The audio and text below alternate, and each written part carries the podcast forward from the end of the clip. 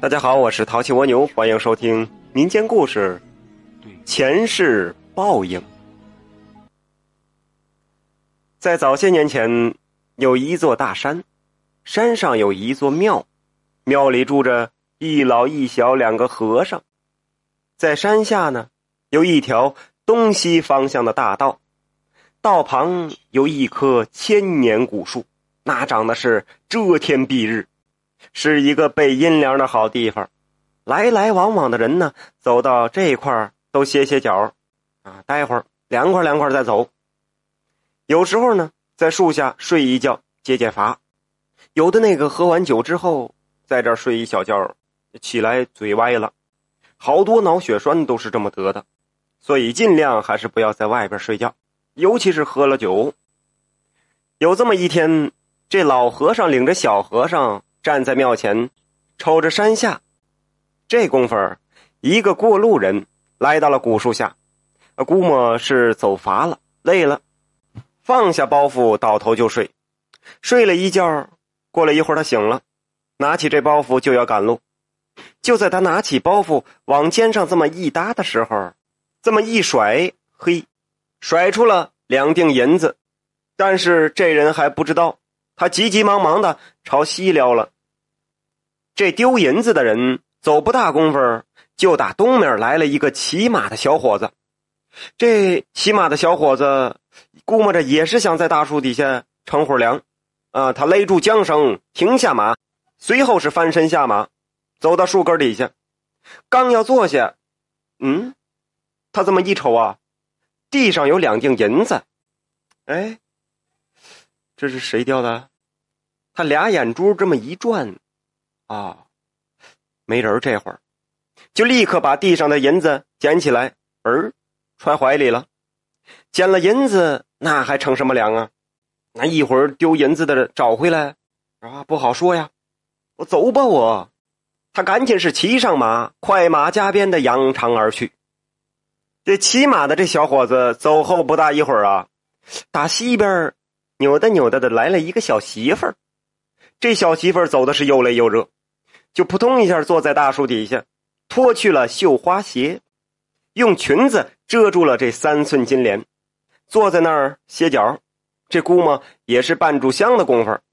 先前那个丢银子的人呐，呼哧带喘的跑回来了，哼，来找银子来了。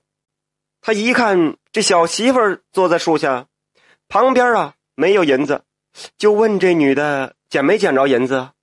这小媳妇说：“没有啊。”她边说着，这个脚就边往裙子里边缩。丢银子的一看他这个动作，就寻思着，指定是被女的啊捡去坐在屁股底下了。要不然他干嘛直缩脚又拽裙子呢？哎，你说你没看见？那，你站起来我看看。这小媳妇哪能站起来啊？因为她把鞋已经脱了。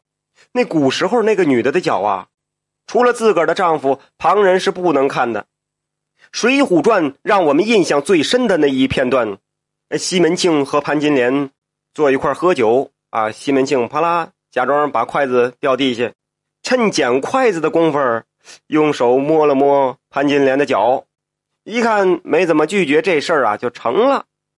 可是这丢银子的人非让这小媳妇站起来不可。这小媳妇儿就想，这男的肯定是不怀好意，他可能根本就没丢银子，于是就不站起来。他越不站起来，丢银子的男子越怀疑，那银子肯定在这屁股底下坐着呢。一个非让站起来，一个偏不站，也是该着出事儿这丢银子的这个人脸红脖子粗的急了，他上去就拽这个小媳妇儿。这小媳妇儿一看，怎么还动起手来了？就一边喊一边和他支蹦起来，这一下把丢银子的人惹急了，从怀里抽出了尖刀，对着小媳妇就捅了几刀。杀完之后，把那小媳妇拽到一旁，一看呢，地上什么都没有。啊，杀错人了！丢银子的这个人也没成想惹这么大祸呀，他急忙又拿起包袱往西跑了。不大功夫，从东边又来了一个挑货的货郎，也想在这大树底下歇一会儿。他走到大树下，刚放下挑子，就看见旁边躺着一具女尸，把这货郎吓得是妈呀一声，赶紧挑起担子就要离开这是非之地。可是就在这档口，一个做木工的木匠打这儿路过，他看见地上有个女的被杀了，眼前这个货郎还急着要跑。好家伙，这木匠不由分说上去就把货郎给摁住了，用绳子捆上了他。边捆还边说：“嘿，杀了人还想跑？往哪儿跑？就给带走了，送去见官了。”那刚才大树底下的这个事儿，前前后后全被山上庙里的两个和尚看得真真亮亮的，明明白白。老和尚就问小和尚：“说，你看这是怎么回事啊？”小和尚说：“师傅，咱们应该下山去当个证人。”哦，善哉。善哉，出家人不管红尘事啊！小和尚愣愣的站在那里，他看着大树底下，心里边想：这师傅嘴上整天叨叨什么行善积德、积德行善，他咋就没个公道呢？不是救人一命胜造七级浮屠吗？这老和尚看出了小和尚的心思，说道：“徒儿啊。”你还不明白这是怎么回事他们这是前世恩怨，今生今世才得到了这次补偿的机会。小和尚一听，还是摇了摇头。老和尚就讲了起来：“我给你讲一讲，他们是怎么一个因果报应。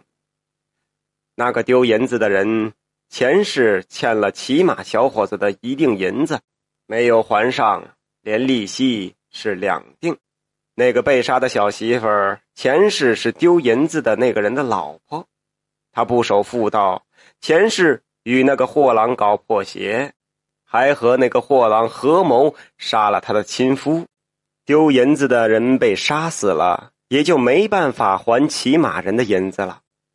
那奸夫和淫夫害死了丢银子的丈夫，没人知道，前世。就和那奸夫做成了长久夫妻，这些恩恩怨怨相报的事情，他们在前生没有得到补报，这老天爷呀，就给他们安排到今生今世一起补报偿还了。这不，那个欠人家银子的人找机会把银子还给了人家，让他还上银子之后，又把生前的老婆，也就是那个谋害他的仇人。给杀死了，因为谋害他不光是他的老婆，还有那个勾搭他老婆的奸夫呢，咋能让他落入法网呢？